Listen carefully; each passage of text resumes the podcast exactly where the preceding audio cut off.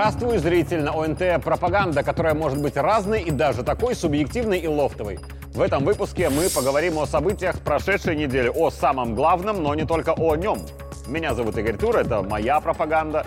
Начнем. Иногда детали не менее важны, чем что-то глобальное и колоссальное, а нередко и даже более важны.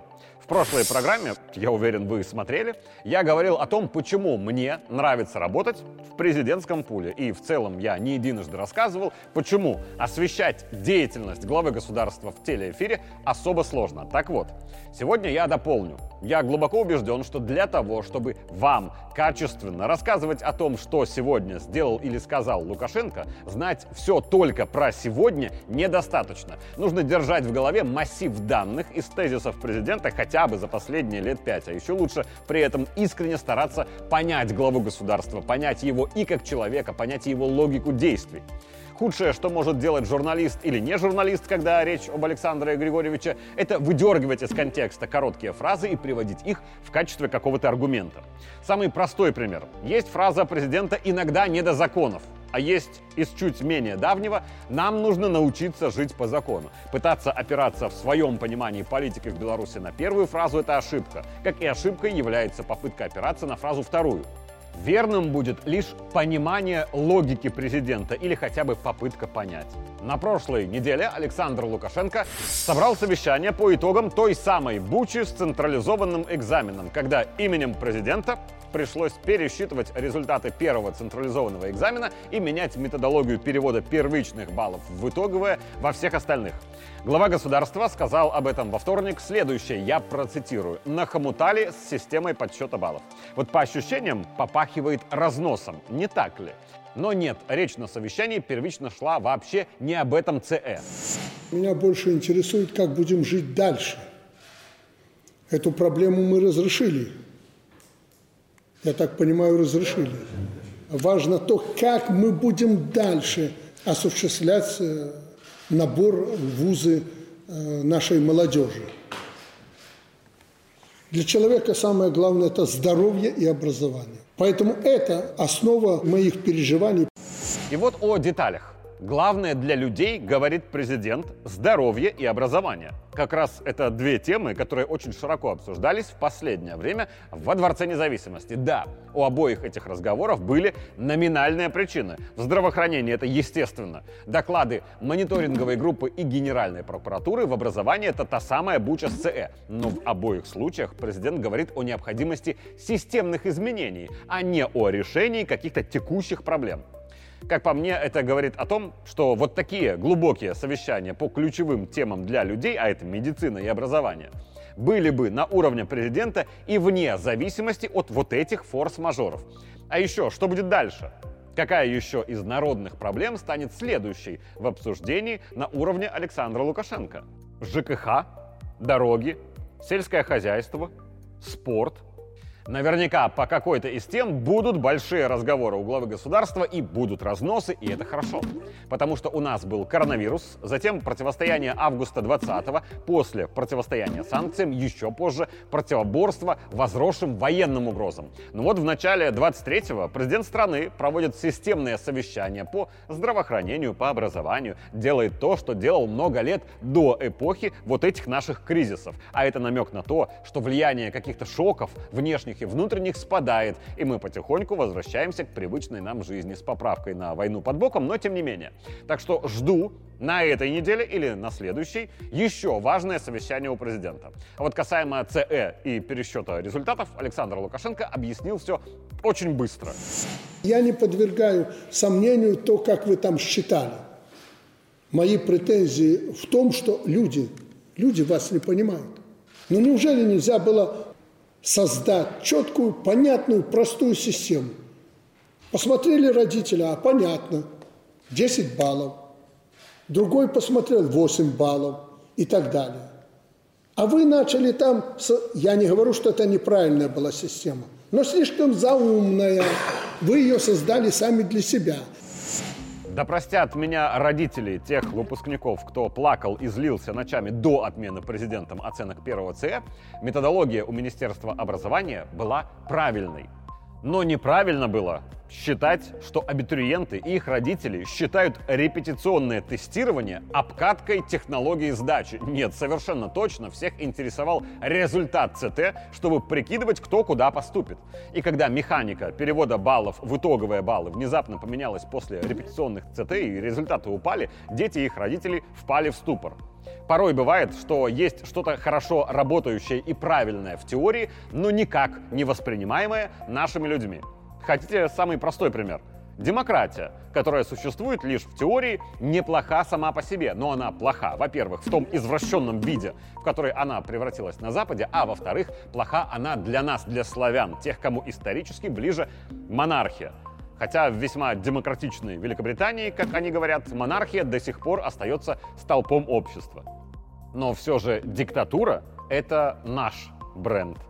Давайте я расскажу одну ситуацию, которую я повторяю, ну, наверное, на каждой своей диалоговой площадке или лекции. Вот вы, зрители, вы любите корпоративы? Конечно, любите. Хотите ли вы сходить на корпоратив?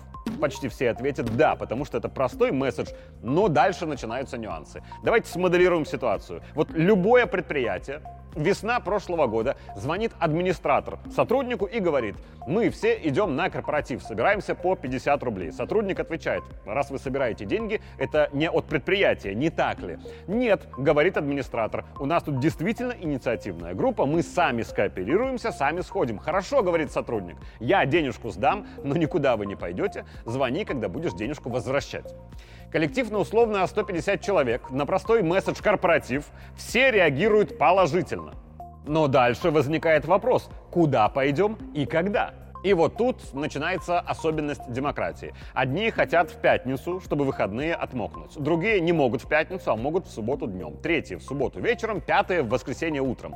Одни хотят куда-то в пафосный клуб, другие в ресторан, который попроще. Третьи хотят на природу, четвертые в казино, пятые на яхту и так далее. Что делать? Создаем чат в мессенджере, где все будем долго все обсуждать. После пары дней обсуждений все уже переругались, человек 10 из чата уже удалились, но к единому мнению так и не пришли. Что делаем? Голосование. Собираем более-менее массовые варианты, их оказывается, допустим, 8, от в пятницу вечером в клубе до в воскресенье утром на яхте. И, естественно, ни один из вариантов не набирает абсолютного большинства голосов. Что делается в этом случае? Абсолютно демократично назначается второй тур, в который выходят два самых популярных варианта, набравшие 30 и 25 процентов. И вот включается славянская душа. До сих пор процедура волеизъявления была совершенно демократической. Но когда объявляется второй тур, происходит отказ электората соблюдать демократически принимаемое решение. Те люди, которых не устраивают оба варианта, вышедшие в финал, даже не думают далее играть в эту демократию. Они саботируют инструментарий демократии. Говорят, что вот эти оба варианта их не устраивают, а раз так, то вообще они ни на какой корпоратив не пойдут, и голосовали вы неправильно, и вообще давайте пожалуемся на вас начальству. И чат после такой ругани покидает человек 40 в дополнение к тем 10, которые поругались еще до голосования. Было 150 желающих, осталось 100. Второй тур. Естественно, есть победа одного из вариантов с небольшим перевесом, допустим, 60 на 40 процентов. Демократически все чисто и честно, но начинается второй раунд саботажа. Кто-то скажет, вот если бы голосовали те, кто ушел, победил бы другой вариант. Все нечестно, мы не пойдем. Еще скажут, мы не хотели ни туда, ни туда, но вот этот вариант еще куда ни шло, но он проиграл в финале, так что мы тоже не пойдем ни на какой корпоратив. Еще один раунд саботажа легального демократического решения, и тот же чат покидает со скандалом еще 50 человек. Осталось в чате тоже полсотни с демократично победившим вариантом. Можно идти на корпоратив? Нет. Потому что выборы эти проводились из расчета, что сбрасываться будем по 50 рублей, а коллектив 150 человек. А если людей осталось втрое меньше, то денег с каждого нужно втрое больше. А на этих условиях еще человек 30 уходит, потому что финансовые вопросы в правилах выборов вместо корпоратива никак не обозначались. Остается 20 человек, которые приходят к выводу, что толку вот от такого корпоратива нет никакого, так что расходимся. Никто никуда не пошел, демократия не сыграла, все только переругались. А есть второй вариант, вот конкретный. Телеканал ОНТ в лице председателя правления Марата Маркова диктаторски сообщает коллективу в 350 человек следующее. В таком-то месте, в такое-то время и в такой-то день корпоратив. Сбросимся по 50 рублей. Кто хочет, приходите. Кто не хочет, ваше дело, но жду всех. И 97% коллектива приходят вне зависимости, как, когда и почему они хотели или не хотели пойти. И прекрасно проводят время в субботу те, кто хотел только в пятницу. И на природе веселятся те, кто мог только в пафосном клубе. И поздно вечером отрываются те, кто просил давайте только днем. Не потому, что боятся Маркова, хотя частично не без этого а потому, что руководитель сделал за них выбор, избавив коллектив от терзаний и сомнений, а еще избавив от необходимости пытаться самостоятельно договориться с самим собой, если не устраивает все на 100%, что в жизни вообще никогда не бывает. Мораль. Наши системы должны быть для нас и под нас, а не одобренные кем-то из-за бугра. Теоретически демократия неплохая сама по себе, она плоха для славян. Нам нужен царь. В семье, на предприятии, в стране, в голове. Мы славяне, что нам хорошо, немцу смерть и наоборот. Возвращаясь к ЦЕ, система-то сама по себе автономна, теоретически неплохая, но люди ее отвергли. Значит, нужно систему менять на ту, которую примут люди. И не надо бояться того, что если допустили ошибку, надо ее признать. Чем мы прячемся и виляем хвостом перед обществом? Еще раз повторяю, мое главное требование – это справедливое отношение. И справедливость особенно при сдаче экзамена. И самое интересное, я же помню, когда мы проводили совещание, я же спрашивал, эта система нужна, это хороша? Да, все нормально. Оказывается, ненормально. Куча вопросов. Но если есть вопросы, их надо снимать, их надо решать. И, кстати говоря, как нужно не бояться ошибок, на личном примере тоже показывает президент, и это было на прошлой неделе. Когда в запале сложного разговора по здравоохранению раньше речь зашла об отработке выпускников медвузов, Александр Лукашенко эмоционально, всей душой желая сделать медицину лучше для граждан своей страны, сказал следующее. Разберитесь, кого вы туда набираете. И никаких отговорок после того, как отучился, что ты должен пять лет там отработать, замуж, э, еще куда-то там, это не принимается. Пять лет иди отработай. Мы тратим колоссальные деньги на подготовку медиков. Ни в одной сфере таких затрат нет. А у нас все вольница.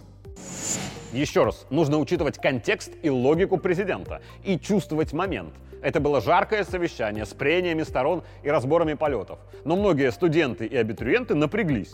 А тут им еще и ОППО СМИ набросали фейков с намеком на некое крепостное право. И вот спустя неделю президент спокойно все поясняет. Но я хочу предупредить по целевикам. Люди должны понимать, что они получают образование и возвращаются на конкретное место работы. Так точно, Туда, откуда их послали. Я там немножко напугал людей, что замуж вышла, еще чего-то, э, поэтому мы не принимаем во внимание замуж, не замуж, все равно отработать надо. Конечно, мы по-человечески будем подходить, но целевики должны четко понимать, что им придется, согласно договоренности, отработать минимум 5 лет. Корона, как мы видим, не упала. У президента успокоить людей – и это замечательный пример высшего уровня всем чиновникам, как нужно поступать, когда люди волнуются от твоего решения или сказанных слов. И вот эта деталь была для меня самой важной на прошлой неделе. Были и другие детали, тоже не самые, скажем так, незаметные. Например, в разговоре с секретарями Советов безопасности стран ОДКБ Александр Григорьевич сказал следующее. Запад, воюющий там, естественно, ждет результатов контрнаступа. Три дня контрнаступа. Это то, что видим мы, и то, что я получил информацию от президента России, полностью совпадает. Смотрите, что и по Украине, и по Западу. Данные у Лукашенко совпадают с данными у Путина. Это хорошо, но это и говорит о том, что собирают данные для президентов собственные спецслужбы и разведка. То есть не только длинная рука ФСБ достает секрета Киева и Брюсселя с Вашингтоном, но и длинная рука КГБ Беларуси. И мы звоним в Москву, чтобы уточнить их данные для своей работы, но и оттуда, из Кремля, звонят нам, чтобы узнать, что добыла наша разведка. Так что наша помощь союзнику, я думаю, шире, чем говорится публично, и это нормально. Александр Лукашенко и Владимир Путин в пятницу еще и встретились в Сочи в неформальной обстановке. Да, есть экономические вопросы, но не проблемы. Они решаются, и должен отметить, я всегда критиковал, как вы говорили, правительство, но тут они работают довольно эффективно. э, есть куда двигаться. Самое главное, мы знаем, что делать и в каком направлении двигаться. И получается. Слава Богу. Я уже боюсь, как вы сказали про это, говорить. Э, мы думали, будет хуже, но пока немножко лучше, чем мы думали, и слава Богу, так потихоньку мы отстроим наши отношения.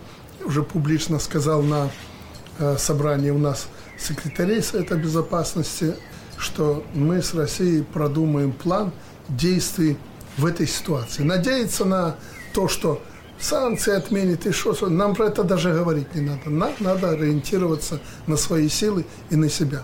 И если мы выработаем такой план действий наших, э, наши партнеры обязательно подключатся, я уверен, Казахстан, да и в рамках Евразес и Узбекистан, и создадим привлекательные здесь условия. Да я уверен, что наш союз в рамках Евразийского экономического союза будет только крепче. Качество взаимодействия, структура наших экономических отношений меняется в нужную сторону.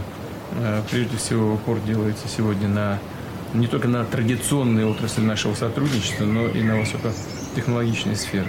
Ну, а э, с точки зрения безопасности, это уж мы сейчас отдельно с глазу на глаз поговорим. И вот публичное подтверждение очевидного. Самое важное обсуждается лидерами с глазу на глаз, без телекамер и журналистов. Это так же очевидно, как солнышко днем, а луна ночью. Но я, как журналист душнила, привык обращать внимание на формулировки. И вот самое громкие из публичных слов той встречи. По наиболее чувствительным вопросам, о которых мы с вами договаривались, э, все идет по плану. 8 числа, как вы знаете, 7-8 июля заканчивается подготовка соответствующих сооружений и да, сразу же начнем мероприятия, связанные с размещением на вашей территории соответствующих видов оружия. Повторю, из своего телеграм-канала «Главный тур». Путин на встрече с Лукашенко в Сочи сказал следующее, цитата, «Начнем мероприятия, связанные с размещением на вашей территории соответствующих видов вооружений». Из контекста разговора как бы имеется в виду автоматически, что речь о тактическом ядерном оружии. Про него практически все СМИ сразу же и написали. Но прямо об этом Путин не говорит, аккуратно подбирая общие формулировки. Не звучит тактическое ядерное оружие или ядерное оружие. Хотя ситуация вроде благоволит именно прямо и сказать. А под общие формулировки Путина попадает и размещение в Беларуси не ядерного оружия, например, стратегического, и ядерного стратегического. Так что давайте подождем с выводами. На них детали влияют очень сильно. Меня зовут Игорь Тур, это была моя пропаганда. Увидимся в следующий понедельник.